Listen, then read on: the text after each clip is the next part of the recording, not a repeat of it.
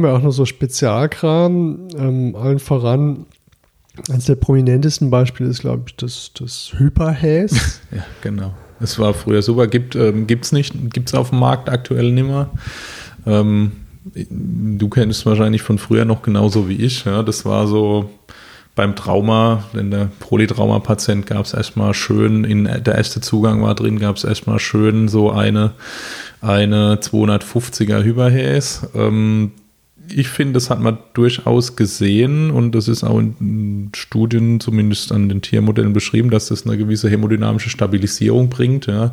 Im Endeffekt ist es eine Häslösung, ähm, die ähm, in eine hypertone Kochsalzlösung enthält. Ja. Also sei mal normale Menge Häs, aber äh, Kochsalz in hoher Konzentration.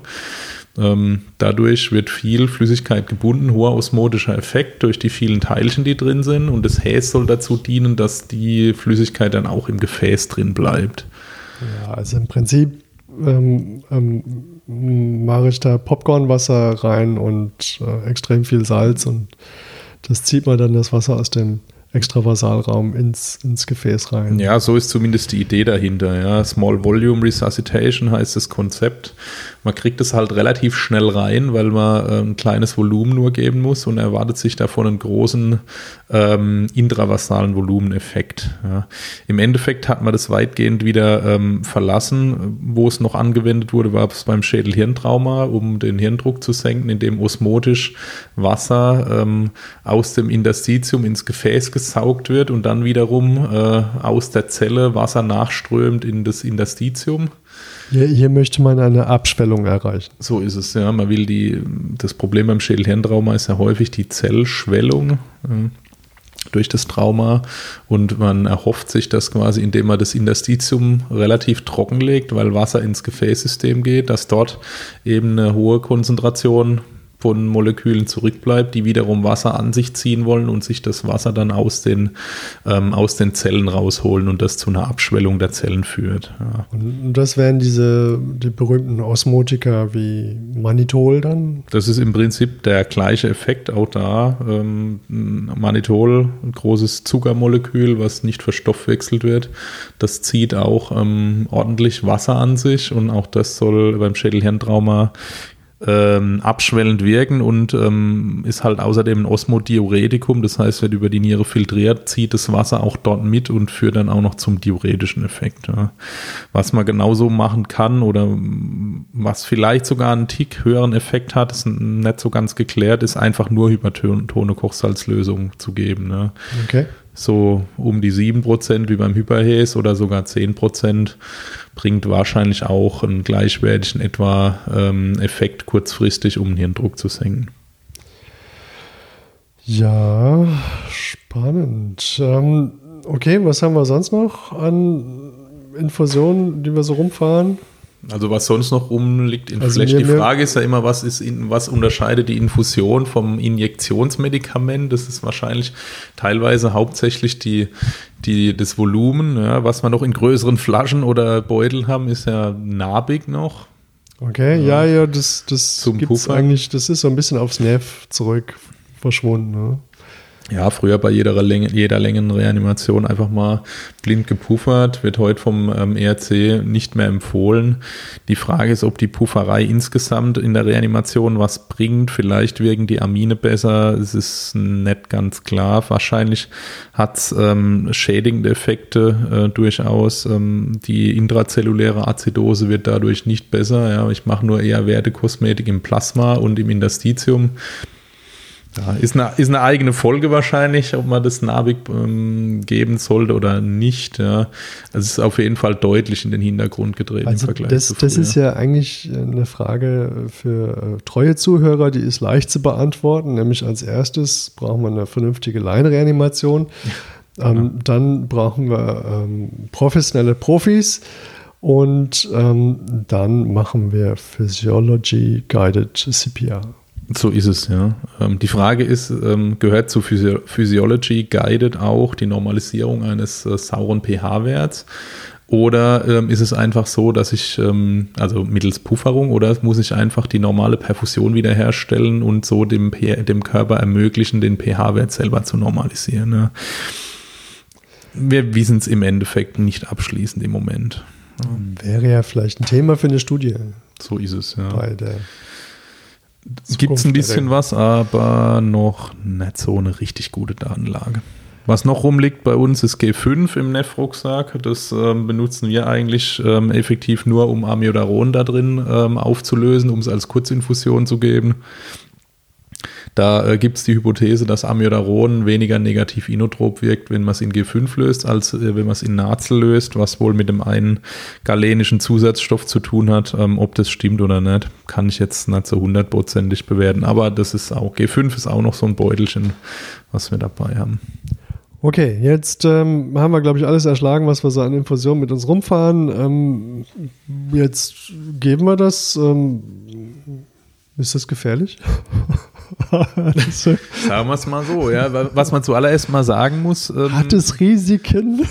genau, zu Risiken und Nebenwirkungen. Ja. Genau, fressen genau. Sie die Packungsbeilagen. So ist ähm, ja, klar. Also es ist so, es sind Medikamente, das muss man sich vor Augen führen. Ja, und wie nee, es, ist doch nur Wasser, Nudelwasser, ja, genau. haben wir doch festgestellt.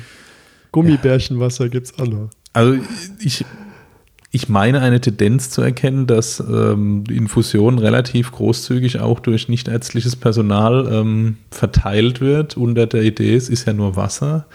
Ähm, das kann durchaus Nebenwirkungen haben. Deswegen sollte man sich das vorher gut überlegen. Ähm, was klar ist, ja, ähm, was ich mit viel Wasser erreichen kann, ist äh, jede Art von Überwässerung des Körpers. Ja. Vor allem bei Patienten, die dafür prädestiniert sind, äh, sprich äh, Niereninsuffiziente, Herzinsuffiziente mit schlechter Pumpfunktion. Ja.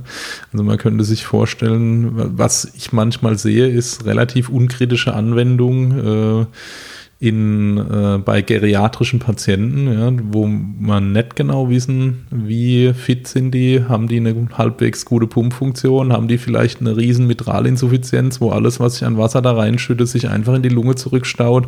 Da einfach mal im Schuss so drei Fläschchen vom guten Sterofundin rein, weil wir denken, der Patient ist wahrscheinlich äh, exekiert und deswegen etwas verwirrt. Ähm, das, Nur das Beste ist gut ja, genug. Ja, das der gute Sprudel, ja. Ich bin, halte es zumindest, man sollte darüber gut nachdenken und gute Argumente dafür haben, das einfach mal so zu machen. Ähm, Klar, also im Endeffekt, was macht die Überwässerung? Wir kriegen Ödeme, wir kriegen Lungenödeme, wir kriegen periphere Ödeme. Und ähm, was wir besprochen hatten vorhin schon beim äh, beim Nazel vor allem. Wir kriegen, ähm, wenn wir nicht verstoffwechselbare Anionen drin haben in unserer Lösung, kriegen wir äh, möglicherweise Dilutionsacidose, hyperchlorämische Azidose, was ähm, vor allem bei großen Mengen natürlich, ja. Also eine Flasche Nazel geben ist wahrscheinlich relativ harmlos im Vergleich zu, wenn ich eine Flasche Sterofundin gebe oder Ionosteril, macht das wahrscheinlich keinen Unterschied. Aber wenn ich jetzt einen Patienten habe, der einen hohen ähm, Volumen- oder Flüssigkeitsanteil ersetzt kriegt, macht das wahrscheinlich schon was aus. Ne? Aber das heißt auch im Prinzip, ähm, wenn ich eine Infusion anhänge, bestimme ich den Status quo und ähm, überwache diesen auch. Das genau, heißt, am besten äh, bestimme ich den Status quo schon vorher. Ja, natürlich, klar. Entscheide mich dann, genau. Und dann, ähm, vielleicht mache ich vorher sogar einen Passive Leg Race Test oder irgendwas in der ja. Art. Ja. ja.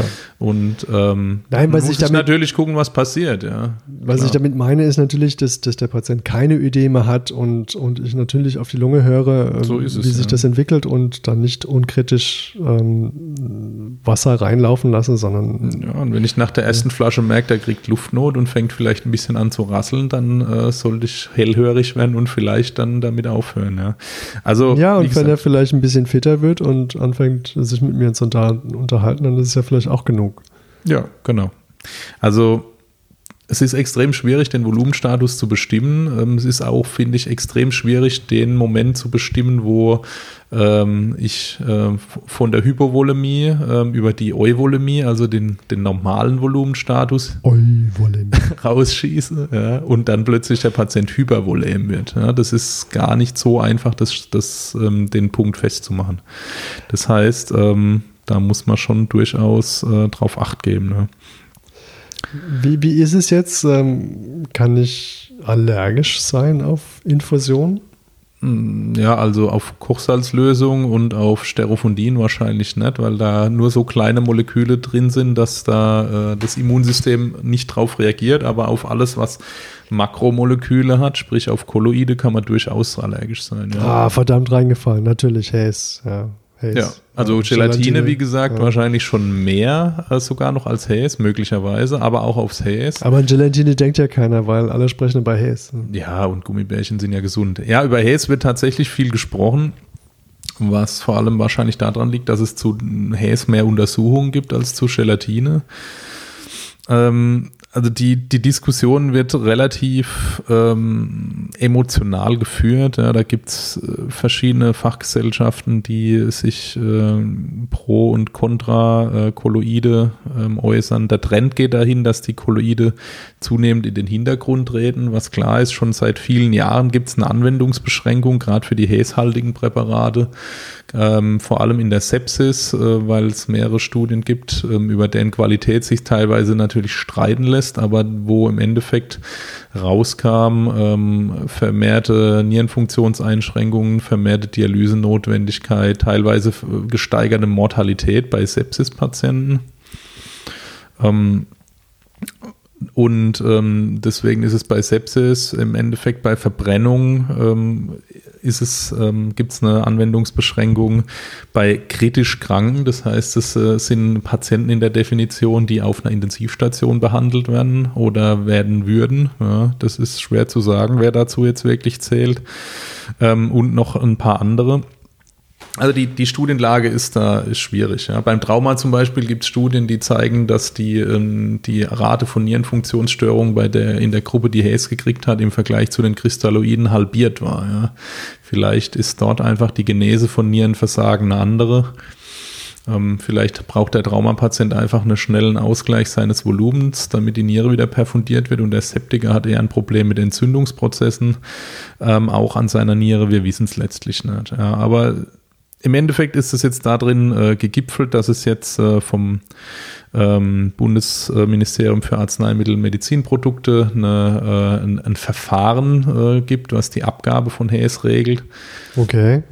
Das heißt, wenn du jetzt Häs geben möchtest, ähm, dann musst du äh, ein Online-Learning absolvieren, musst mehrere Fragen beantworten, richtig beantworten und dann äh, darfst du prinzipiell äh, Häs anwenden, aber dein Arbeitgeber muss sicherstellen, dass alle Mitarbeiter das gemacht haben. Nur dann darf er sich beim Hersteller zertifizieren lassen und nur dann darf er bei seiner Apotheke noch Häs kriegen. Also die Hürde ist da extrem hochgehängt. Das lässt sich natürlich ähm, alles irgendwie machen und vielleicht auch umgehen, aber es wird zunehmend schwieriger und ähm, ich glaube, dass ähm, die, äh, das Fazit ist, man muss es ähm, mit viel Verstand einsetzen. Vielleicht gibt es Patienten, die könnten davon profitieren.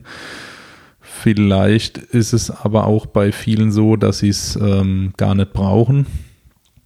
Ähm, prinzipiell sind wir mit Kolloiden zunehmend zurückhaltend. Wir sind aber auch, äh, muss man sagen, mit Kristalloiden zunehmend zurückhaltend. Wie ist es jetzt? Jetzt haben wir glaube ich, schon an, an, an Kontro, Kontraindikationen einiges abgehandelt. Das, das Says, ähm, eine weitere Kontraindikation wäre natürlich die Hypervolemie. Ja, wie bei, genau, wie bei jeder ja. Flüssigkeitsgabe, ja. Aber auch, mein, was auch die Kolloide machen oder wo sie zumindest angeschuldigt werden, ist Gerinnungsstörungen verschiedener Ausprägungen. Ja. Ob da Thrombozyten ähm, gestört werden oder die ähm, die Polymerisation von Fibrinogen. Ähm, also da gibt es zumindest mehrere Hypothesen und, ähm, und ähm, Modelle in vitro äh, und ein paar Studien, die mehr Blutverluste in vivo gezeigt haben. Die auch einen Einfluss auf die Gerinnung den Kolloiden nachsagen. Ja? Also im Endeffekt ist halt ähm, ein künstliches Kolloid nicht das gleiche wie das, was im Körper drin ist und hat halt wie jedes Medikament Nebenwirkungen. Deswegen macht es äh, nur Sinn, das ähm, nach reichlicher Überlegung einzusetzen mit guter Indikation. Und auch die Menge ist natürlich interessant. Ja? ich, es macht bestimmt einen Unterschied, ob ich jetzt eine 500er Haze gebe oder ähm, ob ich davon mehrere Liter verabreiche. Ja, das ist sicherlich relevant und früher ist es eben sehr unkritisch benutzt worden, literweise. Also ich, ich kenne noch irgendwie Traumapatient, Ringer Häs, Ringer Häs, Ringer Häs, ja, ähm, so lange äh, bis man im Krankenhaus war. Der hatte dann 15 Liter Volumen drin. Da sind wir ja inzwischen auch in eine ganz andere Richtung unterwegs ja, wie sich die Welt so ändert. Jetzt haben wir unsere Infusionen, jetzt wissen wir, wann wir sie geben und wann wir sie vor allem nicht geben.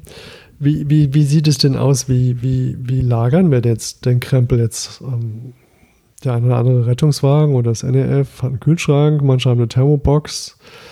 Ähm, wie verhält sich das?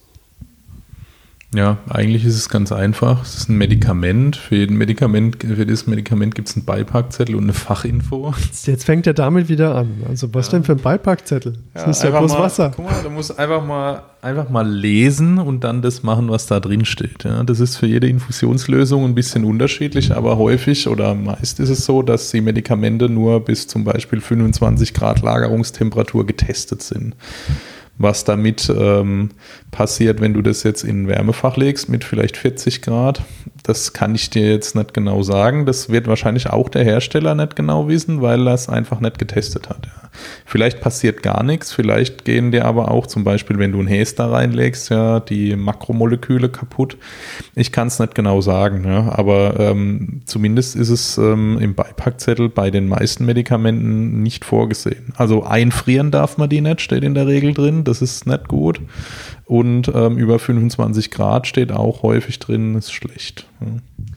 Also ich muss sagen, ich finde es natürlich gut, dass man sich heutzutage mehr Gedanken drüber macht, gerade über diese 25 Grad. Auf der anderen Seite bin ich auch so ein bisschen unglücklich damit, aber das liegt auch daran, dass mir die Alternativen so ein bisschen fehlen, ähm, weil ich so ein bisschen zu denen gehöre, die im Winter ganz gern die Infusion aus der Thermobox als Wärmflasche benutzen und für dich oder für die Patienten? Naja, für die unterkühlte Oma natürlich. Mhm. Und wenn ich denn eine 25 Grad warme Infusion auf den Bauch lege, da ist natürlich nicht viel mit zu holen. Wenn die allerdings 40 Grad hat oder zumindest, ich sage jetzt mal 30 oder 35 Grad, ähm, dann hat es zumindest einen kleinen Effekt. Aber mit 25 Grad, naja. Ja, die Frage ist ja auch, ähm, Nimmst du eine Flasche oder nimmst du, ist es, muss es ein Beutel sein? Also früher hatten wir ja mal Glasflaschen im Rettungsdienst. Ja? Das haben wir ja glücklicherweise verlassen. Aber selbst dazu gibt es tatsächlich eine Leitlinienempfehlung. Ja, natürlich, natürlich nehmen wir Glasflaschen, damit wir dem, den geilen Leukosik mit MacGyver äh, äh, Trick machen können. Um genau. Oder so wie äh, ich äh, das schon mehrfach erfolgreich praktiziert habe, im Koffer das Nabik kaputt schlagen irgendwie und dann äh, wundert man sich, wenn die Brühe rausläuft. nein, nein. Wir, wir haben natürlich nur noch komprimierbare Gebinde. Ja, so das ist tatsächlich die Empfehlung, aber es gibt ja, ähm, was man nicht vergessen darf, es gibt ja diese richtigen Beutel, die ja luftfrei sind, wo nur Flüssigkeit drin ist und wir haben ja diese häufig auch diese Plastikflaschen, die auch relativ verbreitet sind. Da ist ja durchaus eine relevante Menge Luft mit drin, was man nicht vergessen darf. Ja, da sind, ich habe es nicht gemessen, aber ich schätze mindestens 50 Milliliter Luft drin, vielleicht mehr. Ähm, wenn man jetzt eine schöne Druckinfusion damit macht und ein Beutelchen da dran und ähm, ich, ich spanne das dort ein und ähm, kümmere mich nicht mehr drum, dann drückt es die Luft irgendwo in Patienten rein. Ne? Das steht tatsächlich sogar in der Fachinformation vom Häs drin, ja, dass man das nicht machen soll weil das offensichtlich eine schlechte Idee ist. Aber ähm, das muss man sich, glaube ich, mal vor Augen führen. Ja? Also nicht einfach äh, irgendwo einspannen, wenn da Luft drin ist und äh, 400 mm Hg auf den Druckbeutel drauf und dann hängen lassen, bis alles in Patienten gedrückt ist, sondern ähm, bei den äh, Flaschen, wenn man die denn hat, äh, muss man speziell aufpassen. Okay, ich hätte jetzt bis jetzt gerade eben gesagt, das ist überhaupt nicht möglich, ähm, mit, einer, mit einem Druckinfusionsbeutel eine Plastikflasche so sehr auszudrücken, dass selbst die, keine Ahnung, 10 Milliliter Luft mit ins System gehen. Ähm, wenn das doch der, der Fall sein sollte, ähm, guckt auf euer Infusionssystem. Ähm, reagiert, bevor das Ding alle ist und, und blast es nicht auf, auf, keine Ahnung. Ja, gar, kein, gar keinen Druckbeutel dran machen. Ja, ja. Wir wollen ja eh nicht mal so viel Flüssigkeit, äh, vor allem nicht so viel Wasser geben bei Traumapatienten. Wie? Wir wollen kein Wasser geben. Ja. Du, du, okay. okay. Hm. Also, hm, jetzt ähm, sagst du, wir wollen kein, kein Wasser geben. Am, am Ende gibt es vielleicht noch. Sagst du mir noch, dass das äh, Infusionen mit irgendwas inkompatibel sind? Ja, genau. Also, das ist völlig richtig, ja. Also, die meisten Medikamente sind ja tatsächlich nur äh, gegen Kochsalzlösung und gegen G5 zum Beispiel äh, getestet, ob die kompatibel sind. Manche auch gegen andere Sachen noch. Aber ähm, es gibt durchaus Medikamente, die äh, mit Vollelektrolytlösungen mal inkompatibel sein können. Also, was, was ich selber schon hatte, ist das Midazolam zum Beispiel Jetzt weiß ich leider nicht mehr, welche Vollelektrolytlösung das damals war, aber dass das äh, zu so einer milchig trüben Flüssigkeit ausgeflockt ist. Ja. Gerade Midazolam ist ein bisschen pH-Wert sensibel. Wenn der pH-Wert nicht stimmt, dann kann der das durchaus seine Konformation ändern und wird dann vielleicht sogar, werden verschiedene Medikamente unwirksam. Also das sollte man durchaus mal aufpassen. Und wie sieht das mit Kolloiden aus? Der Hersteller sagt nichts mischen, weil wir haben es nicht getestet. Okay, das Was heißt dann passiert, wissen wir nicht, aber hm, es könnte durchaus sein, dass es ein Problem entsteht. Ja. Okay, auf die Gefahr hin, dass der Patient explodiert, bräuchten wir dann für Kolloide in dem Moment, wo wir Medikamente geben wollten, einen zweiten Zugang. Äh, ja, also laut Packungsbeilage ja, praktisch ja, wenn es möglich ist. Okay. So, jetzt haben wir lang genug über Wasser gesprochen. Ähm, also Salzwasser, also Nudelwasser, Gummibärchenwasser und äh, Maiswasser. Aber was, genau, was die gute denn, Rinderbrühe. was Rinderbouillon, genau. Ähm, was, was ist denn jetzt äh, das Ziel eigentlich gewesen unserer Infusionstherapie? Das haben wir so ein bisschen aus dem Auge verloren. Ja, also bei eigentlich wollen wir den Patienten besser machen. Ja. Dafür ja, müssen wir cool, natürlich, ja. äh, wie, wie, schon besprochen, gut evaluieren, ob der wirklich einen Flüssigkeitsmangel haben könnte. Und dann würden wir so viel Flüssigkeit geben, dass es dem Patienten besser geht. Das wäre die Verbesserung der klinischen Symptomatik wäre natürlich erstmal das Ziel. Ähm, schön wäre, wenn man bei den meisten Patienten einen normalen Volumenstatus, sprich Euvolemie, herstellen können. Euvolemie. Ja, ich merke bei dir eine gewisse Abneigung gegen eloquente Wörter. Eloquente Wörter, also, also früher, also früher, also letzte Woche hieß es noch Normovolemie, aber Euvolemie, das, ja, das da denke ich sofort an Eurythmik oder sowas. Dann nennen wir es, nennen wir es doch Normovolemie. Aber es ist, das ist sicherlich ein Zustand, der äh, schwierig zu erreichen ist, weil er schwer zu messen ist für uns, vor allem draußen mit unseren begrenzten Mitteln ähm, und äh, deiner begrenzten Freude an klinischer Untersuchung.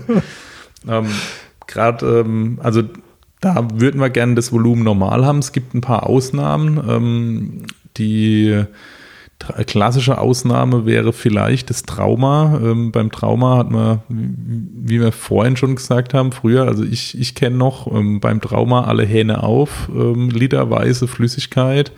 Dann hat man irgendwann festgestellt, das ist äh, wahrscheinlich nicht gut für die Patienten und hat ähm, in Studien tatsächlich eine erhöhte Mortalität von Patienten gesehen, die sehr viel Wasser hatten gegenüber eher restriktiver äh, Flüssigkeitsgabe so, dass man sich dann mal überlegt hat, vielleicht wäre es besser, sich ein bisschen zurückzuhalten. Ja. Und dann haben wir alle Jahre lang geübt, äh, den Begriff Small Volume Resuscitation auszusprechen. Ja, genau. Oder ähm, um es noch besser zu äh, machen, dann gab es noch permissive Hypotension. Und das ist ja jetzt relativ lang ähm, gefahren worden, das Konzept. Das ist tatsächlich auch in der europäischen Leitlinie zum, äh, zum, zur traumatischen Blutung äh, empfohlen. Ähm, wichtig, gibt Ausnahmen. Ja, also Patienten mit Schädelhirntrauma sind dort explizit ausgenommen.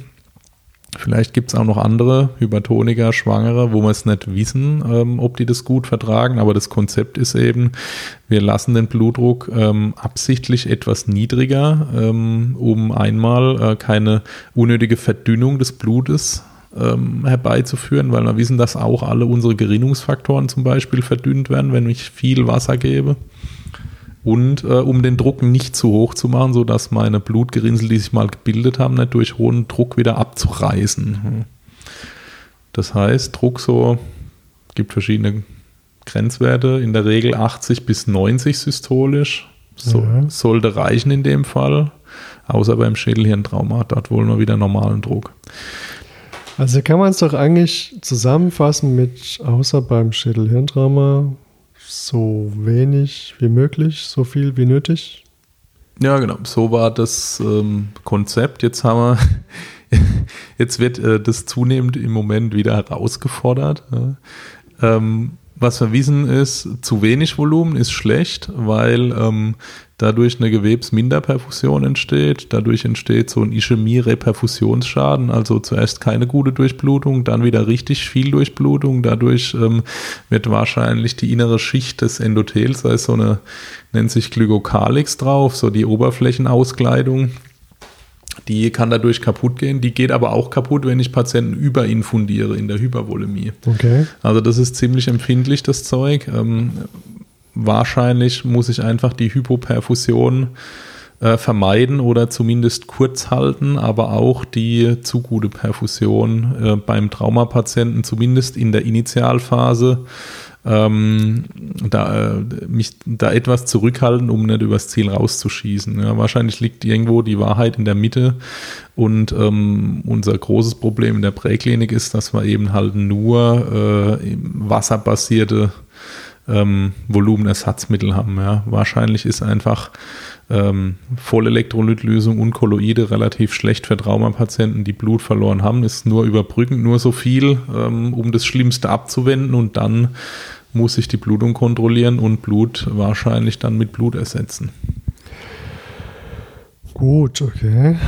Ähm, wenn wir jetzt keinen Traumapatienten haben ähm, und so der Standardpatient, wo wir uns das irgendwie aus den Fingern leiern. Ähm, der, der, aus, aus den Rippen leiern, der, der braucht jetzt eine Infusion, aber nicht unbedingt Volumen. Braucht er überhaupt eine Infusion?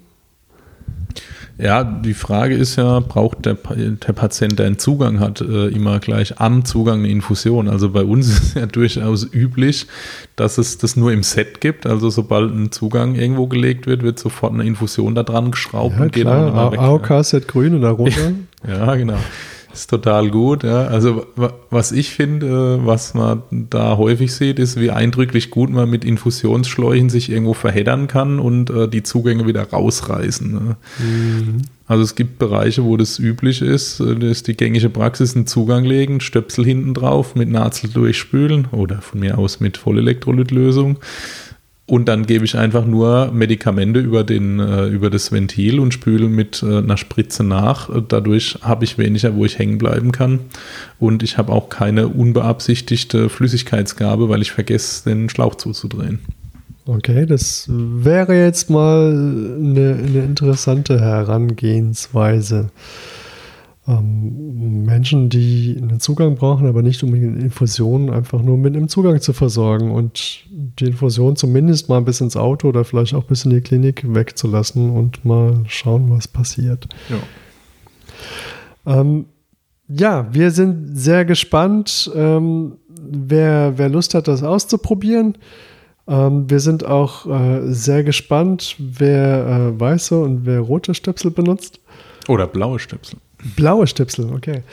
Ähm, Und ja, ich, ja, cool. Ich, ich glaube, wir haben das mit den Infusionen jetzt erschöpfend diskutiert. Also es war nicht so, wie ich dachte, dass das jetzt mal so, so schnell gemacht ist mit den Infusionen.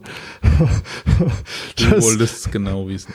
Ich wollte es genau wissen. Meine, äh, ihr habt es auch gemerkt, ich habe nicht viel beigetragen. Also der, der Frank äh, hat ähm, hier, hier das Ding nach Hause getragen. Ähm, ja, cool. Ähm, Medienempfehlungen packen wir in die Show Notes. Ich denke, auf alle Fälle wären da die AWMF-Leitlinien ähm, interessant. Ähm, vielleicht noch das eine oder andere Wikipedia-Ding. Ähm, Frank, äh, hast du noch, was du äh, noch anführen magst? Ich glaube, ich habe genug geredet für heute. ich würde sagen, äh, zusammenfassend, äh, gut äh, die Indikation äh, prüfen für die Flüssigkeit, ähm, die richtige Flüssigkeit für den richtigen Patienten, äh, Kolloide äh, vielleicht und ähm, so viel wie nötig, aber ähm, auch nicht zu viel. So kann man es, glaube ich, ganz gut auf den Punkt bringen. Alles klar. Und damit bin ich jetzt ruhig. Okay, cool. Dann äh, bis zum nächsten Mal.